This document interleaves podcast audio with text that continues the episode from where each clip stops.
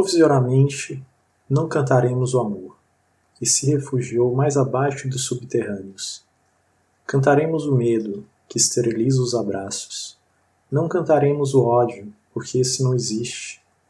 Existe apenas o medo, nosso pai e nosso companheiro. O medo grande dos sertões, dos mares, dos desertos. O medo dos soldados, o medo das mães, o medo das igrejas.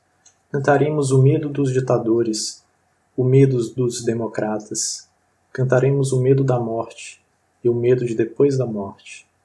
Depois morreremos de medo, e sobre nossos túmulos nascerão flores amarelas e medrosas.